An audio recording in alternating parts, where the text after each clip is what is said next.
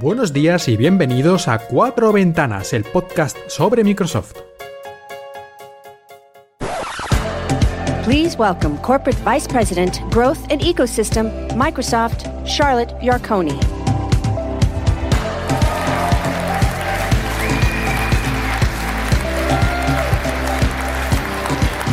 Good morning. Thank you and welcome to Seattle and opening day of Build 2018.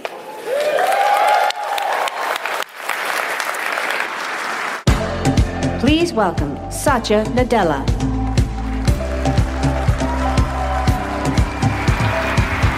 Good morning and welcome to Build 2018. Welcome to Seattle. It's fantastic to see you all back here. Please welcome Joe Belfiore. Good morning! Good morning, good morning! Hello, Build! Welcome to day two. A big thank you to all of you for waking up early to join us here on day two. We greatly appreciate it. Thank you all for coming.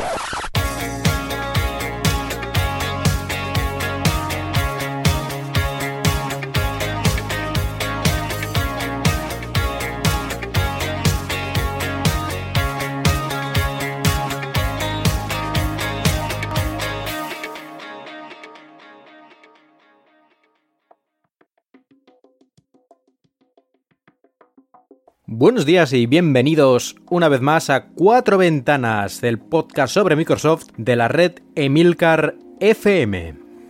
En el episodio de hoy vamos a hablar sobre todo de lo que ha sido la conferencia Build 2018. La conferencia Build, como ya sabéis, es una conferencia para programadores sobre todo, pero sin duda, durante esta conferencia de Microsoft Build 2018 ha habido noticias que pueden interesar a todos nosotros y lo vamos a comentar sin duda. Pero antes, un pequeño paso por los resultados económicos de Microsoft en el último trimestre. Y siguiendo la tónica habitual de los últimos años, tenemos un gran incremento en todo lo que es la parte de la nube. Y es que, por ejemplo, Office 365 aumenta un 42% en cuanto a ingresos, o Azure aumenta un casi 100%, es decir, casi duplica respecto al año anterior los ingresos por la nube de Microsoft, este parte de Azure. En cuanto a la parte más relacionada con lo que a nosotros nos interesa, que es Windows y las computadoras personales, subió un 13% en cuanto a ingresos. Todo, Windows, los juegos, Surface, incluso búsqueda con Bing, más ingresos respecto al año anterior en el mismo trimestre, aunque hay que tener en cuenta que la mayoría de estos aumentos están más relacionados con la parte empresarial que con la parte de consumidores. Y es que, bueno, eso también es una tendencia de Microsoft. Cada vez se acerca más a la empresa y se aleja un poquito, aunque de momento no creo que haya que preocuparse, de la parte de consumidores. Decía hace un momento que la parte de videojuegos también aumentó, exactamente un 18% los ingresos por juegos, y Xbox Live tiene un 13% más de consumidores de usuarios activos mensuales en relación con el año pasado y ya prácticamente estamos en los 60 millones de usuarios activos de Xbox Live en estos momentos. Incluso Surface ha aumentado un 32% en relación al año pasado, lo cual no está nada mal. Yo creo que no vale la pena meternos mucho más en profundidad, porque estamos en unos resultados económicos bastante similares a otros trimestres y yo creo que podemos decir sin duda que es un trimestre bastante sólido, bastante fuerte en cuanto a ingresos, en cuanto a beneficios y tampoco hay mucho más que decir. Como he mencionado hace un momento, un poquito más cerca de la empresa, un poquito más cerca de la nube y un poquito más lejos de los consumidores y de todo lo que tiene que ver con Windows y este tipo de asuntos terrenales, por llamarlos de alguna forma. Y tras este breve inciso, vamos ahora sí a la conferencia 2018 Build para programadores que Microsoft hace cada año y en la que vamos a entrar escuchando ya el clásico tema Developers con Steve Ballmer. Developers, developers, developers, developers, developers, developers, developers, developers, developers, developers, developers, developers, developers, developers, developers, developers, developers, developers, developers, develop, developers, developers, developers, develop, developers, developers, developers, develop, developers, developers,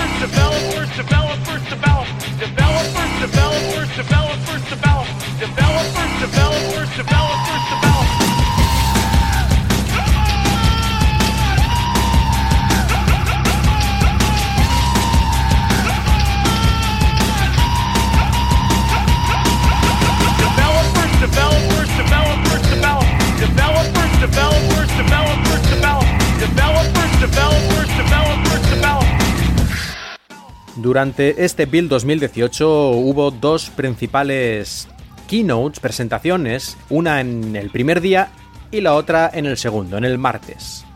La primera presentación fue llevada a cabo principalmente por Satya Nadella, el CEO de Microsoft, aunque lógicamente fueron entrando para hacer sus explicaciones y sus demostraciones muchos otros de los ingenieros y ejecutivos de Microsoft. Pero Nadella estuvo, yo diría que una hora o algo así, haciendo su presentación. Explicando un poco cuáles eran las intenciones de Microsoft, su filosofía. Y bueno, de eso comentaré algo un poquito después. Pero he de decir que se hizo un poco pesado. Yo ya sé que esta conferencia no es para consumidores y no tiene por qué ser especialmente divertido. Pero aunque muchas de las cosas que dijo fueron interesantes, creo que podrían haber recortado un poquito la parte esta de introducción de Satya Nadella.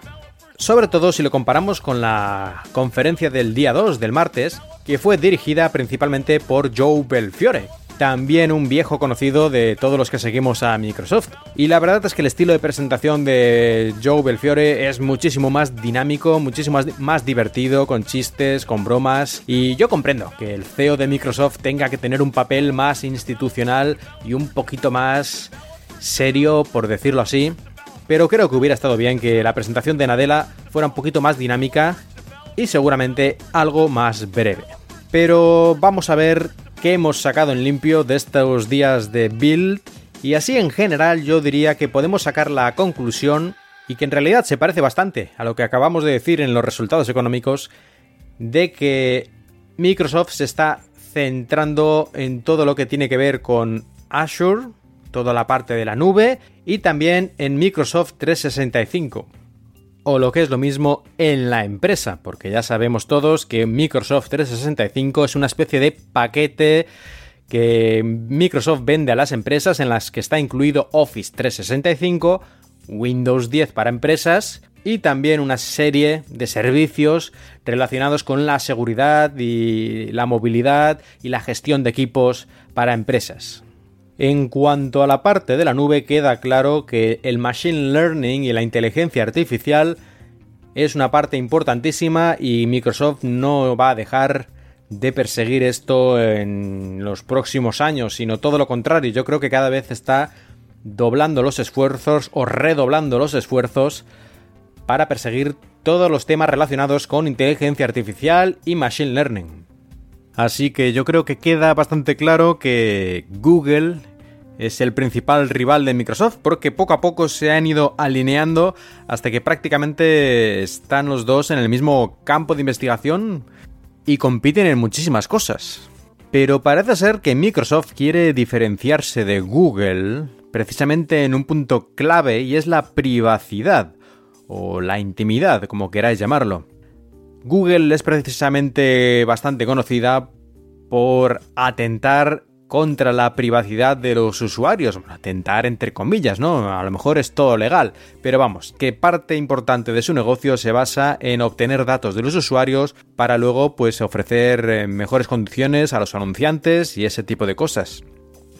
Y Microsoft, o al menos eso es lo que proclamó Satya Nadella, está a tope con la privacidad dice que es un derecho humano, lo dijo Nadella en su, en su presentación, que la privacidad es uno de los principales derechos humanos y que por lo tanto tiene que preservarse sin ninguna duda y que Microsoft va a trabajar y está trabajando muy duro para que nosotros, los usuarios, podamos siempre saber exactamente qué datos estamos compartiendo, qué datos están recogiéndose y tener la máxima flexibilidad para elegir y no perder nuestros datos sin saber exactamente dónde han ido a parar y qué se está haciendo con ellos.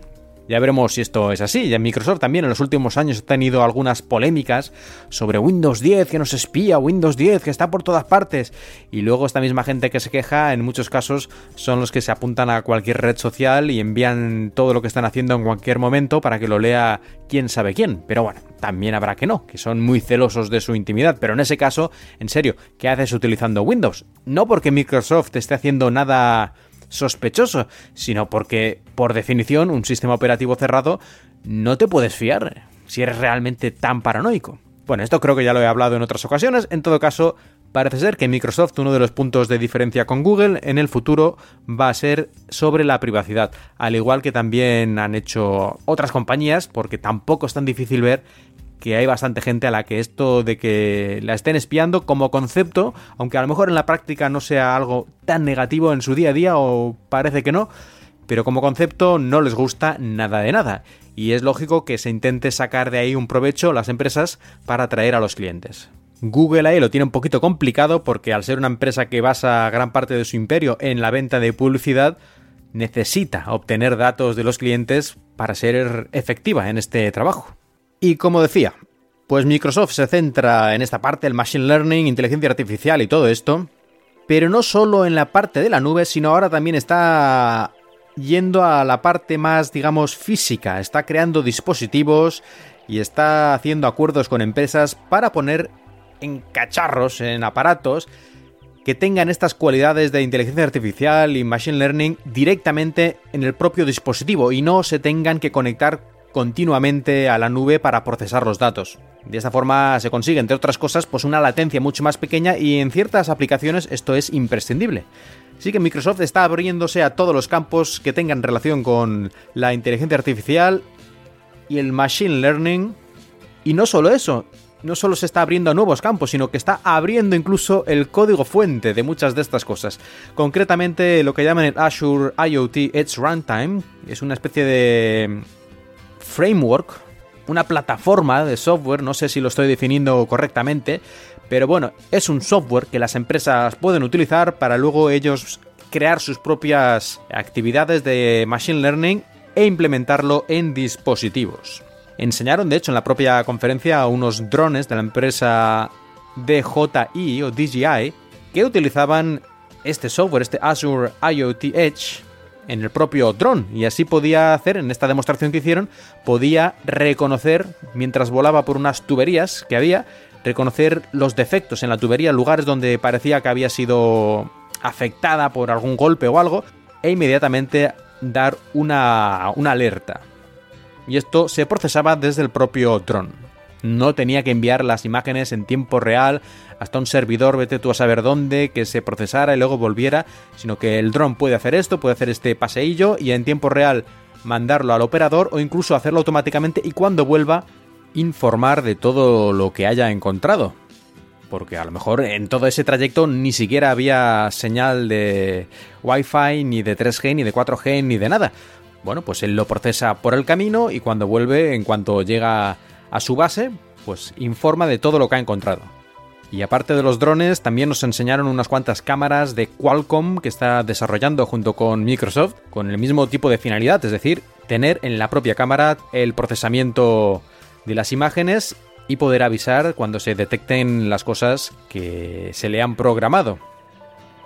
Como ya vimos en el, creo que fue el año pasado, esta demostración bastante impresionante en la que las cámaras de seguridad de una empresa detectaban cuando se había producido un derrame de, un, de una especie de bidón con líquidos dentro, pues se había caído el bidón y estaban derramándose los líquidos y esto lo detectaba la cámara y mandaba una alerta al, al supervisor directamente de que se estaba produciendo esto.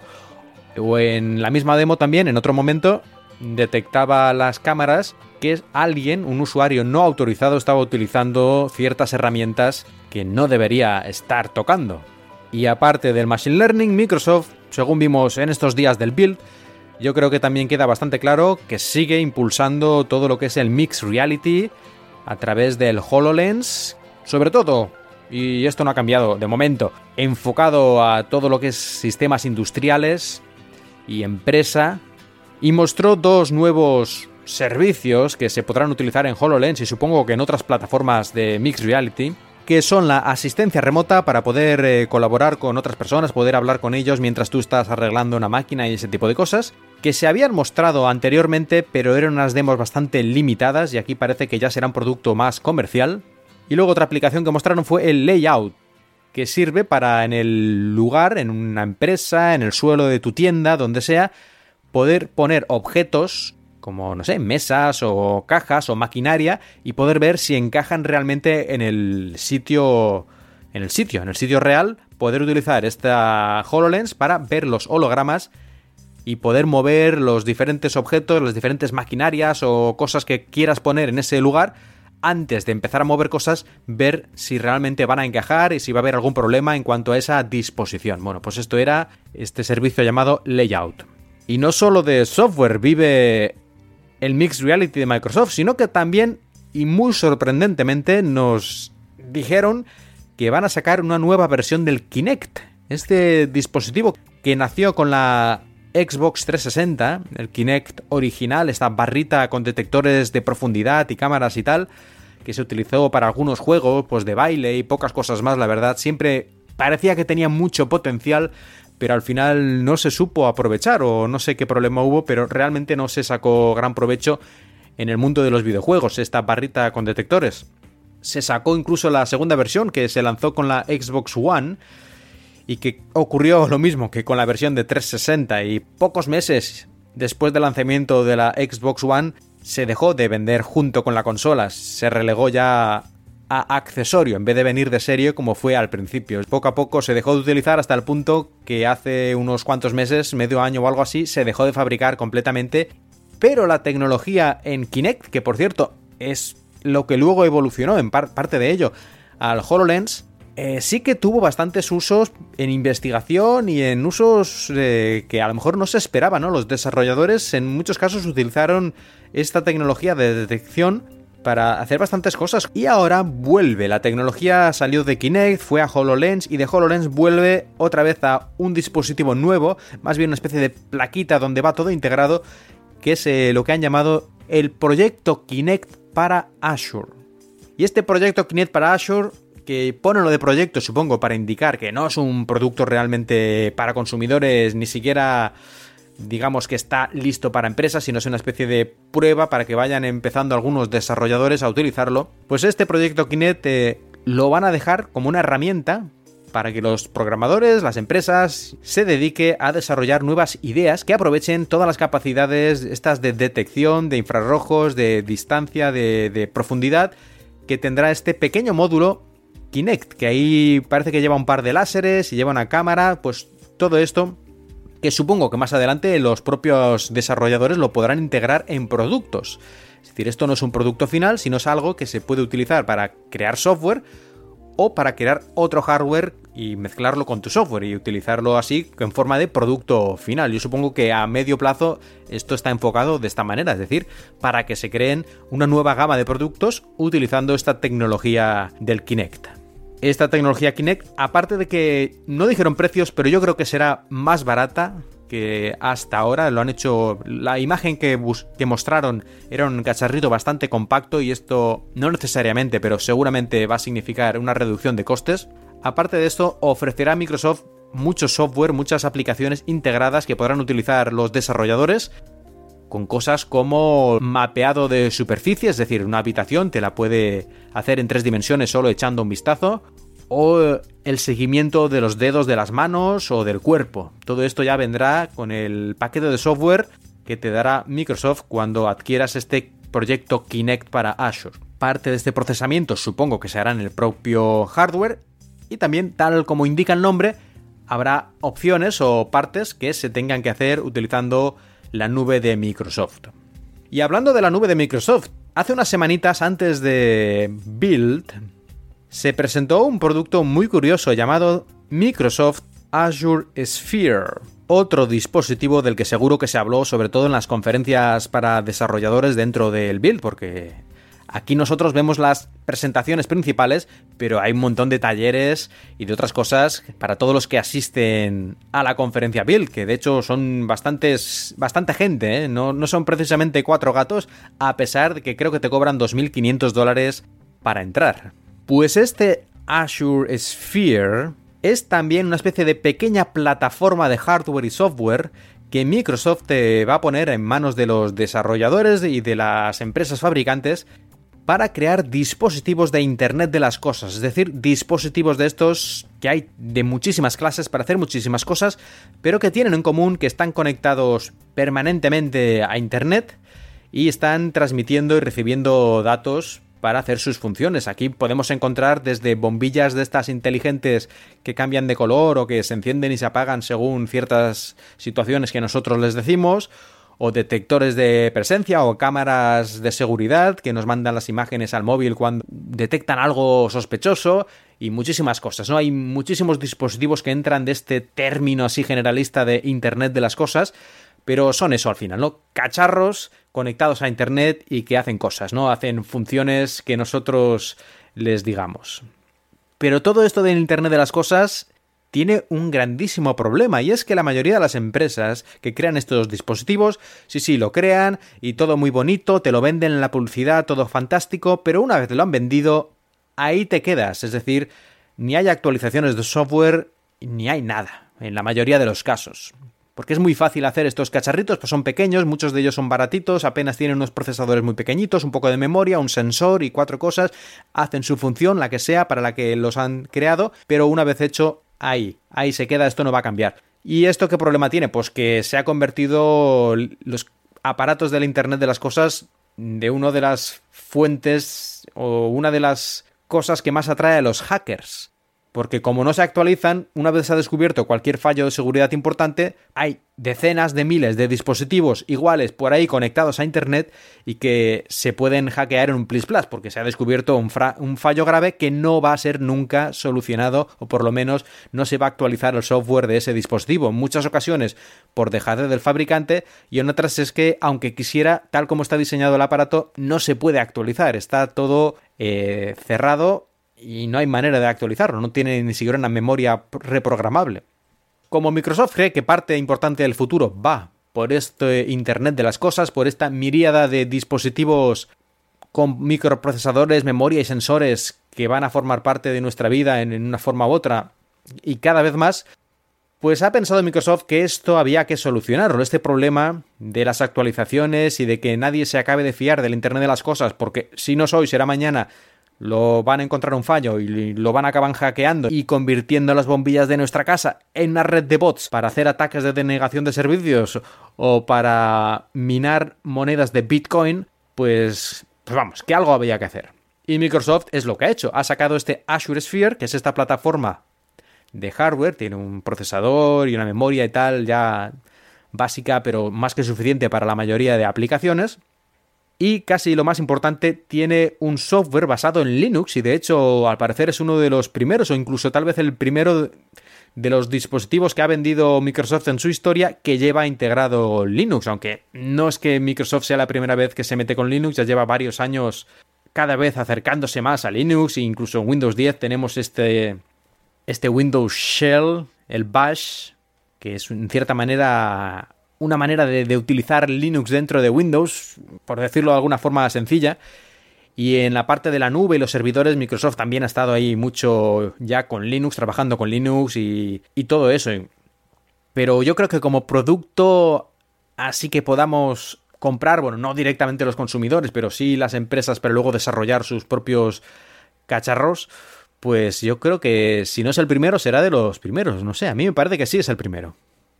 En todo caso, ¿cuál es la ventaja que nos aporta el Azure Sphere a todos los fabricantes de Internet de las Cosas, de cacharros de Internet de las Cosas, de dispositivos de este tipo? Pues la principal ventaja es que al ser una plataforma que va a gestionar Microsoft, las empresas solo se tienen que preocupar de hacer, digamos, la parte del software para manejar los sensores o lo que haga ese aparato de Internet de las Cosas, pero la base va a ser este Linux y va a ser actualizado directamente desde los servidores de Microsoft, desde los servidores de Azure. Desde ahí se van a descargar de manera segura todas las actualizaciones que va a hacer la propia Microsoft y que Microsoft ya se ha asegurado desde el punto de vista incluso del hardware que todo esté lo más cerrado posible para que no se puedan poner actualizaciones que no sean las oficiales y que incluso la parte del Wi-Fi, del Wi-Fi que lleva integrado esta pequeña placa, también está segura. Incluso tiene una parte muy similar a lo que en los procesadores que tiene Apple y en otros se llama el enclave seguro, donde se guardan las contraseñas y que no son accesibles de ninguna manera por el software externo, sino que ahí se procesan, tú le haces la petición al hardware de descifrar una cosa, el hardware utiliza la contraseña que tiene y te devuelve la respuesta, pero el software de fuera, digamos, nunca ve esa contraseña. Y bueno, ese tipo de construcción, de diseño tanto de hardware como de software para alcanzar la máxima seguridad posible, bueno, pues todo eso es de lo que se ha encargado Microsoft y de lo que se va a encargar en el futuro, porque va a continuar actualizando software automáticamente siempre que sea necesario. Así que gracias a Microsoft vamos a tener aparentemente un mucho mejor y más seguro Internet de las cosas y no tendremos tanta basurilla de esta fabricada en cuatro patadas que una vez está en la calle se convierte más en un problema que en una solución, como he explicado hace unos minutos. Nosotros como consumidores no creo que veamos nunca ningún producto que sea directamente de Microsoft y que se llame así, ¿no? Azure Sphere, pero sí lo veremos en dispositivos de muchas otras empresas e incluso es probable, esto no, no me queda muy claro, que los aparatos que utilicen esta plataforma, al ser una especie de marca de seguridad y de que te puedes fiar del dispositivo, es posible que a lo mejor lleven una pegatina o algo que diga Powered by Azure Sphere o, algo así. No lo sé, pero estaría bien saber qué dispositivos utilizan esta plataforma para comprarlos con un poquito más de tranquilidad de que la base del sistema está segura y además una empresa importante y relevante en este campo como es Microsoft se encarga de la seguridad y no una pequeña empresa de a saber dónde que a lo mejor incluso la semana que viene deja de existir porque ha quebrado. Y vamos terminando con lo que se dijo en este build, que seguro que hay más cosas y si eres un programador, pues ya sabes, como he dicho antes, aquí no vamos a encontrar los detalles realmente importantes para vosotros, pero sí que voy a mencionar algunas cositas que para los programadores están bien, pero que desde el punto de vista de nosotros, de los consumidores, de los usuarios, también creo que tiene cierto interés conocer lo que se cuece. Y una cosa que me llamó la atención y que yo creo que no se le ha dado mucha publicidad es que la tienda de Windows va a partir de, bueno, próximamente va a dar a los que tengan aplicaciones en la tienda, aplicaciones de pago, les va a dar el 95% de los ingresos. Cuando hasta ahora lo tradicional desde que empezó la tienda de aplicaciones de Apple ha sido un 70-30, 70% para el desarrollador y 30% para la empresa que gestiona la tienda de aplicaciones. Pues ahora Microsoft supongo que para intentar fomentar que se pongan más aplicaciones va a quedarse solo con el 5%. Y de momento, hasta que los demás hagan algún movimiento al respecto, las demás empresas, las demás tiendas de aplicaciones, esto es de lejos la plataforma más rentable desde este punto de vista, el que te da más porcentaje de los ingresos. Excepto al parecer para juegos. ¿eh? cualquier cosa excepto los juegos o cualquier otro tipo de aplicaciones, el desarrollador se va a quedar con el 95% de los ingresos. A ver, algún detallito más de lo que se ha visto durante esta build. Microsoft presentó para Windows 10 lo que ellos llaman el WPXAML Island, que para nosotros los meros mortales esto no significa absolutamente nada, pero esto quiere decir que el nuevo tipo de diseño, el diseño de las aplicaciones, la parte visual del entorno de usuario, lo que es lo que nosotros vemos cuando utilizamos la aplicación, este nuevo diseño llamado Fluent, y que a la mayoría de la gente parece que le está gustando bastante como el aspecto que tienen las aplicaciones que usan este Fluent, este estilo de diseño, este lenguaje de diseño, que se presentó el año pasado, ¿no? Pero bueno, que poco a poco esto lo tienen que ir implementando los programadores. Pues bueno, ahora Microsoft lo que ha hecho es presentar estas palabrejas que he dicho antes, que significan que no solo las aplicaciones modernas con el sistema de aplicaciones universales o otras formas de programar más modernas que tiene Windows puedan utilizarlo, sino también las aplicaciones incluso clásicas de Win32, si lo desean, las empresas, los programadores podrán utilizar toda esta gama de diseños que incorporan las API, las APIs del Fluent Design. Y esto está bastante bien porque aunque sea del punto de vista visual, no tendremos que sufrir, digamos, las aplicaciones de Win32, las aplicaciones clásicas de toda la vida, no tendrán ese regusto, ese aspecto como ya de viejas, ¿no? Porque a lo mejor las aplicaciones Win32 las siguen actualizando, muchas aplicaciones importantes están escritas en esta, de esta manera y las siguen actualizando y bueno, van a continuar por bastantes años. Pero claro, si no es fácil actualizar la parte visual, claro, aunque la actualización pues esté recién hecha, recién actualizada, siempre va a parecer antigua, con una especie de estilo casi de Windows XP o poco más.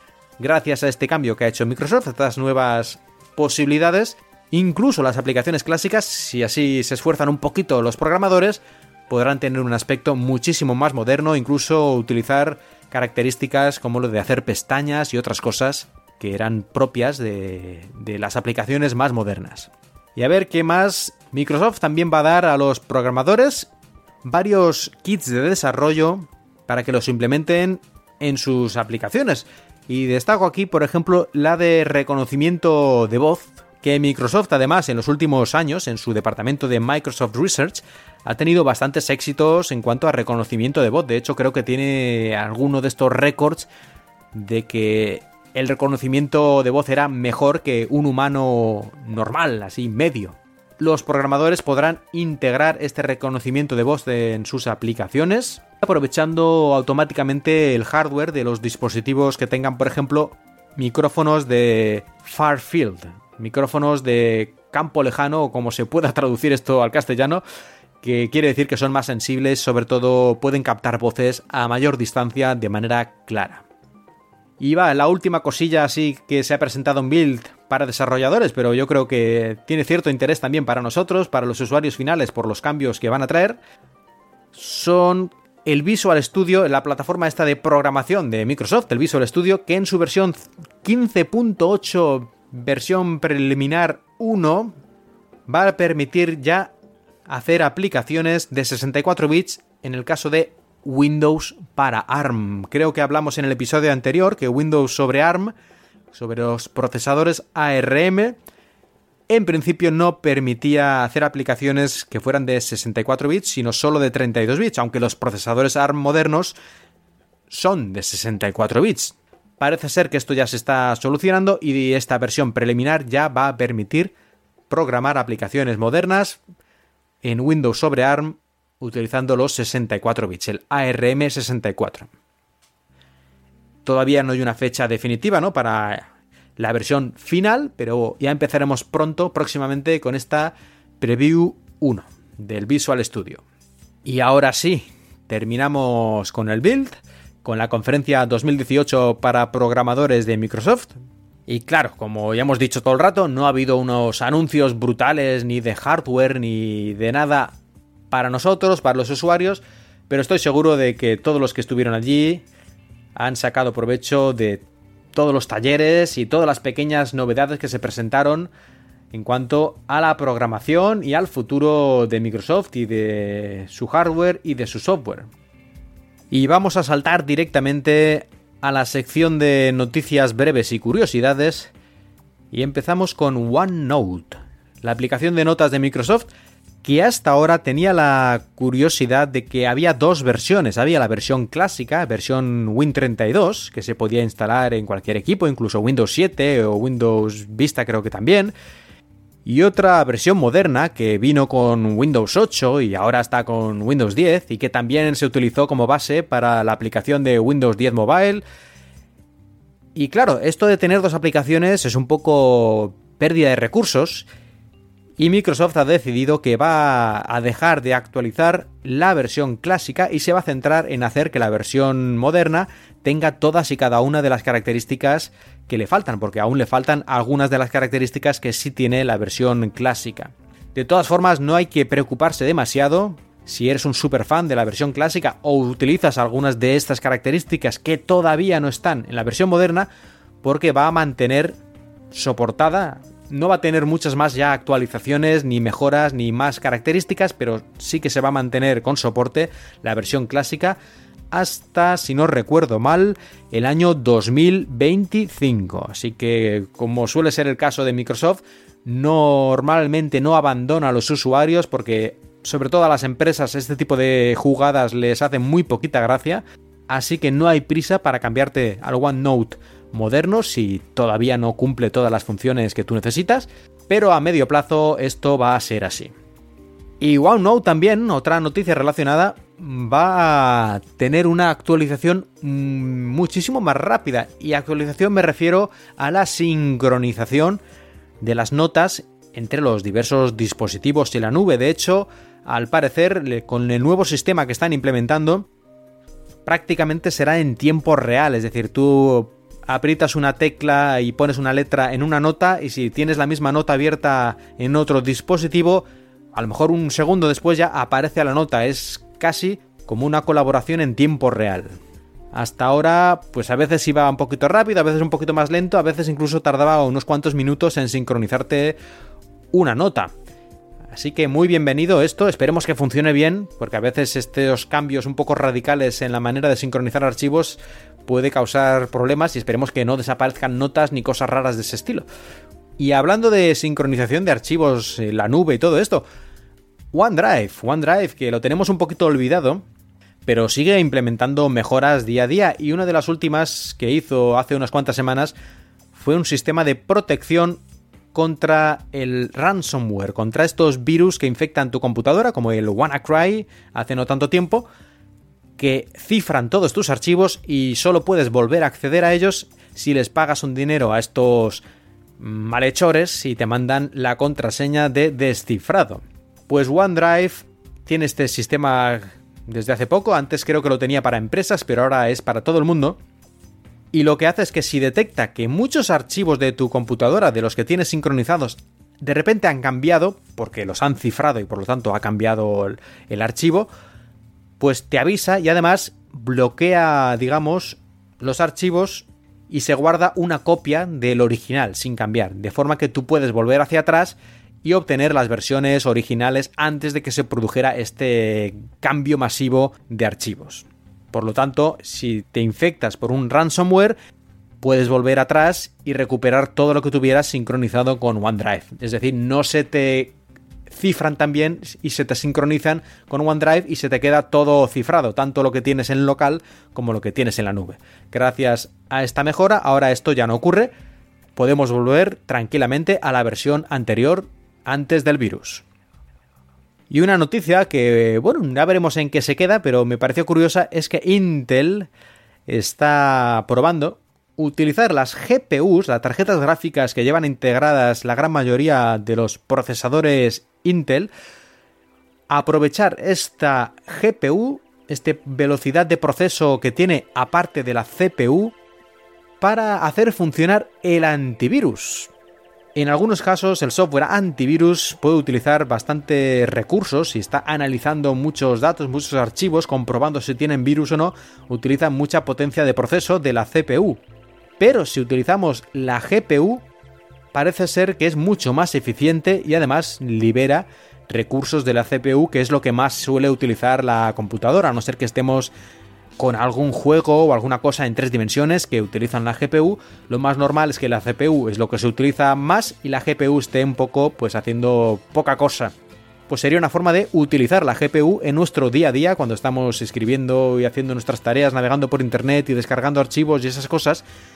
El antivirus utilizaría el potencial de la GPU, que además, como he mencionado, es mucho más eficiente, por lo visto, que utilizar la CPU para hacer este tipo de tareas. Así que todavía esto no está disponible, pero el primer lugar en el que se va a ver va a ser precisamente en el antivirus que lleva integrado Windows 10, en el Security Essentials.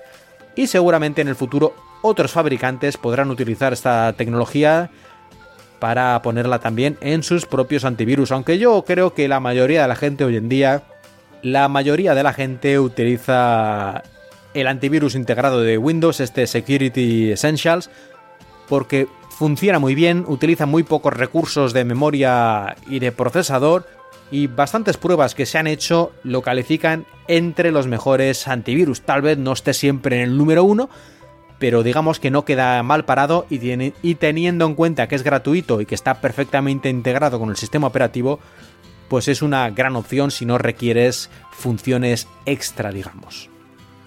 Y vamos con los consejos y recomendaciones. Y el primero de ellos es una cosa que me pasó a mí y no sabía cómo hacerlo y tuve que buscarlo. Y me sigue pareciendo un poquito raro que haya que hacer estos tejemanejes porque debería ser algo bastante obvio que mucha gente querría hacer, pero parece que no.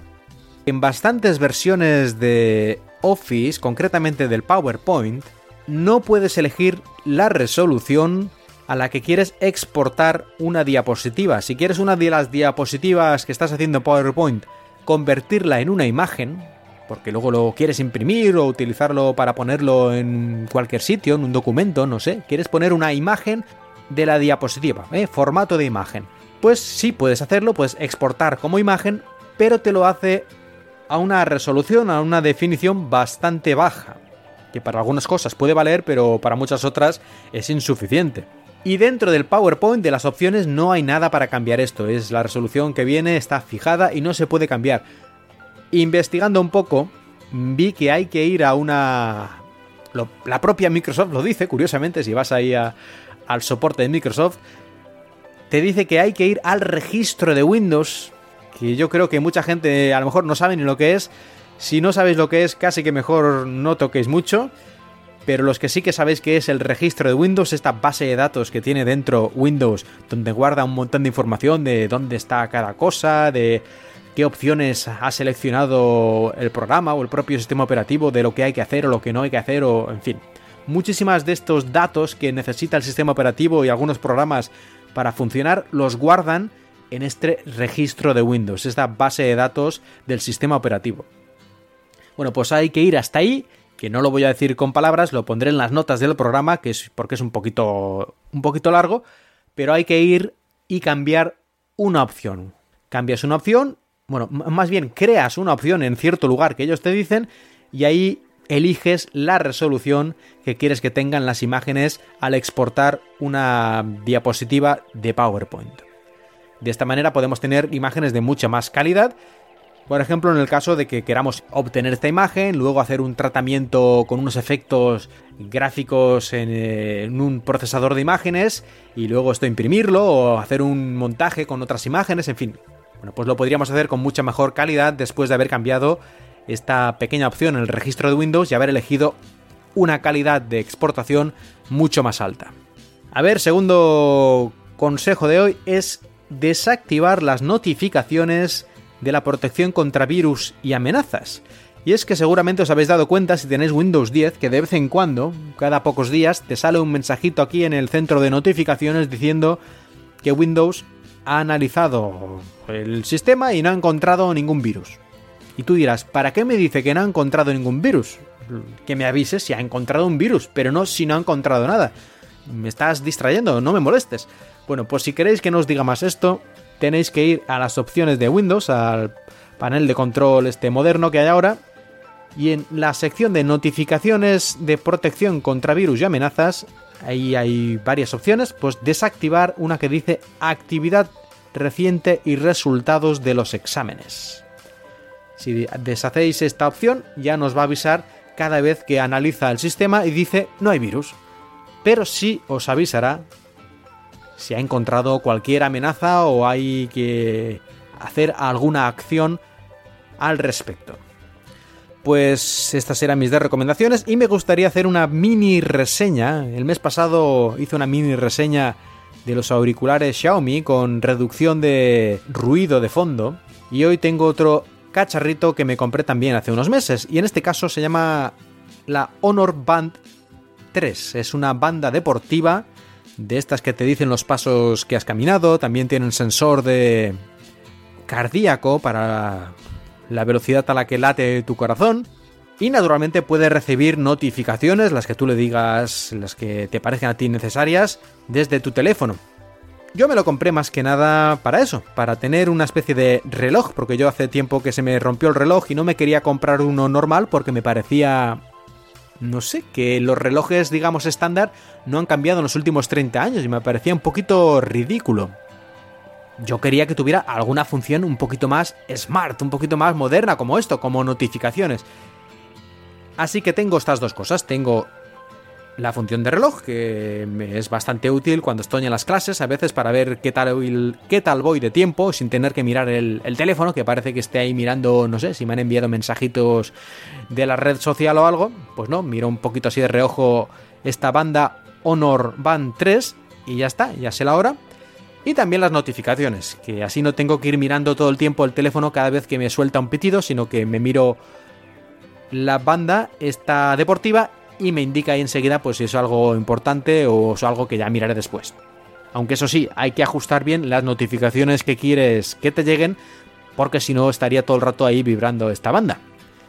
Yo solo las cosas más importantes las tengo para que me avise y por ejemplo si me llega un email que tampoco suelen ser de gran urgencia pues esto no ni me suena ni nada no lo tengo seleccionado en las notificaciones así que reloj notificaciones la parte deportiva yo lo he probado un poco y está bien, pero tampoco lo utilizo demasiado, aunque sí que me cuenta los pasos todos los días.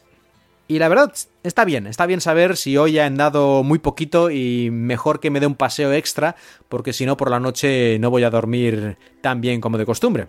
Pero una de las cosas que más me gusta de esta banda deportiva es la batería, y es que me dura unas tres semanas la batería no lo he contado exactamente, pero es que prácticamente me olvido. De vez en cuando la recargo antes de que se acabe la batería. Porque no sé, estoy aburrido aquí delante del ordenador y.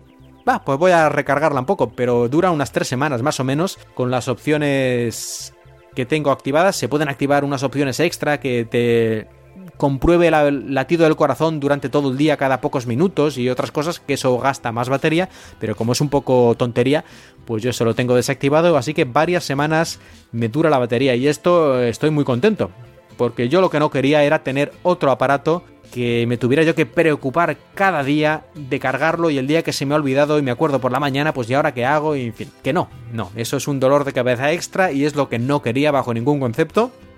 Así que esta banda deportiva y otras, ¿no? no hay bastantes bandas de este tipo, pues permiten tener una autonomía bastante más que razonable mientras tienes un poquito de modernitud con las notificaciones y lo de contar los pasos y todo eso. El principal problema de esta banda es, para mí, la pantalla que tiene bastante poco brillo y cuando estás dentro de casa no hay ningún problema, pero cuando estás ahí en la calle a pleno sol casi que no se ve nada de lo que pone, tienes que cubrirlo con la mano para verlo. En mi caso particular no me ha resultado muy problemático, pero si eres una persona que estás normalmente en exteriores, pues hay que tenerlo en cuenta que el brillo este no es suficiente. No es suficiente, lo mires como lo mires, cuando estás fuera y pega el sol. Está bastante bien el precio, que al cambio en euros serían unos 30 euros, así que 30 euros por una banda deportiva en cuanto a diseño y calidad, pues de momento parece que no se está rompiendo, aunque hace poco tiempo que la tengo para saber cómo va a aguantar. Pero 30 euros me permite ver las notificaciones, tengo un reloj, me cuenta los pasos y además me sirve en este modelo concreto que me compré yo, este Honor Band 3, es la versión NFC. Y esto me sirve para entrar en el metro y en el transporte público de Shanghai directamente poniendo esta banda sobre el sensor, sobre el detector. Y aquí le pongo en la propia banda, le pongo saldo, le pongo dinero, digamos, a través de la aplicación. Y cuando voy al metro, nada, es ponerlo en el lugar y casi inmediatamente me deja pasar, se abre el torno del metro o mm, me suena ya lo de que he pagado el sonidito este en el autobús. Por lo tanto, a mí me resulta muy cómodo. Esto, claro, no está disponible en todos los países, creo que de momento solo en China y no sé si en y no en todas las ciudades, sino en las principales ciudades, pues en Shanghai, en Beijing, en 4 o 5 más, se puede utilizar.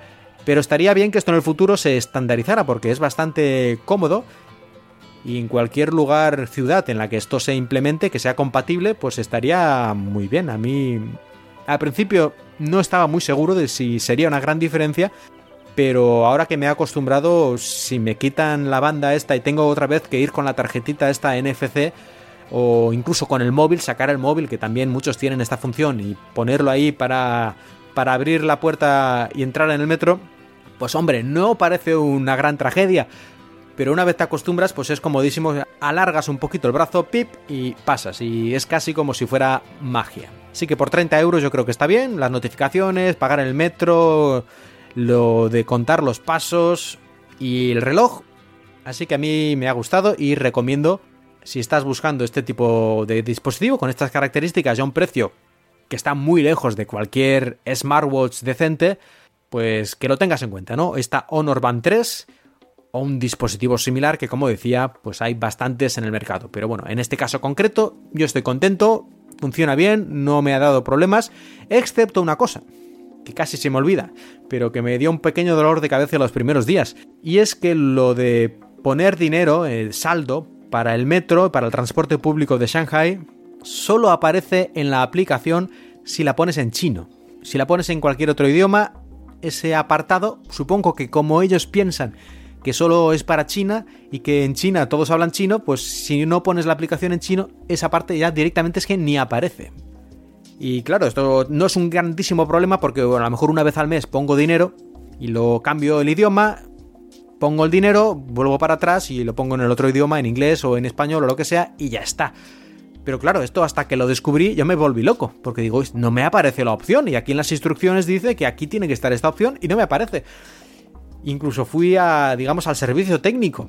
Pero al final lo descubrí y, ahora no hay problema. Pero a ver, eh, ahí se podrían haber currado un poquito más este aspecto, tener en cuenta que no todo el mundo que vive en China habla y tiene las aplicaciones y el teléfono y todo configurado en chino, aunque sea un pequeño porcentaje. Y además que además lo más curioso es que esa parte está traducida al inglés. O sea, si yo entro en ese apartado de la aplicación y entonces cambio el idioma, estaba en chino y lo cambio al inglés, cuando vuelvo a la aplicación y todavía estoy, estoy en esa pantalla de ingresar el dinero, de poner saldo, está todo en inglés. Es si voy a la pantalla principal de la aplicación que no me aparece el botón para entrar en esa sección, o sea que es una cosa bastante ridícula. Pero bueno, yo, se lo he dicho, hay una, una opción de estas de mandar feedback y yo se lo he dicho, no creo que me hagan ni caso, pero, pero estaría bien porque no creo que les cueste más que cambiar un par de líneas de código como mucho.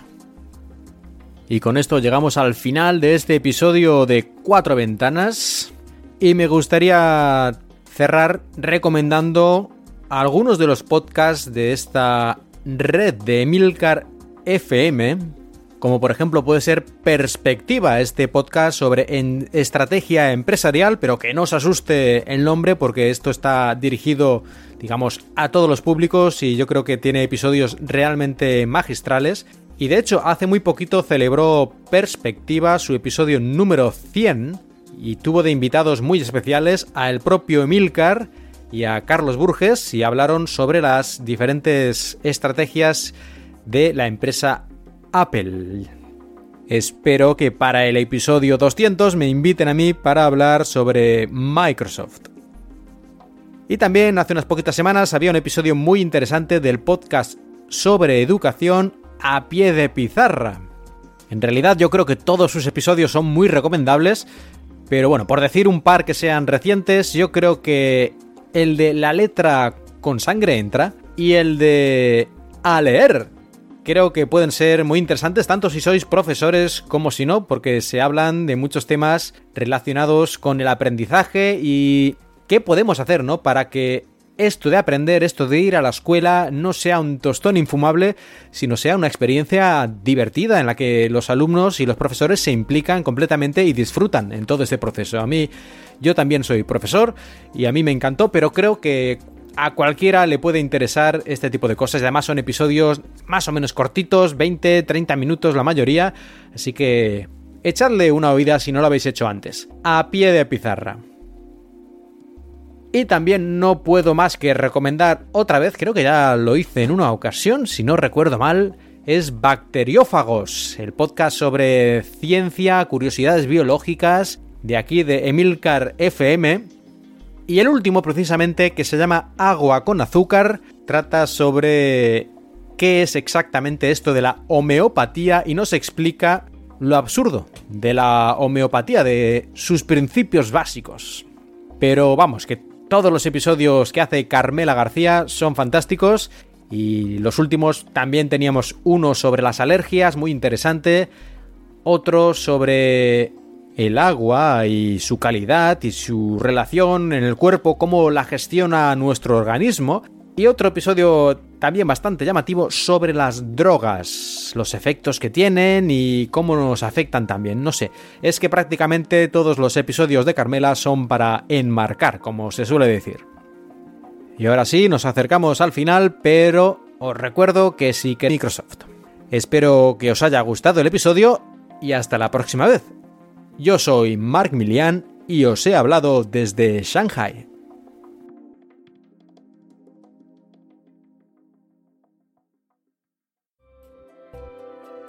Podéis dejar comentarios en la web de la red de podcast emilcar.fm y en Twitter, arroba cuatro ventanas. La música que habéis escuchado durante este episodio pertenece a Serakina y Stereo Resonance, música con licencia Creative Commons.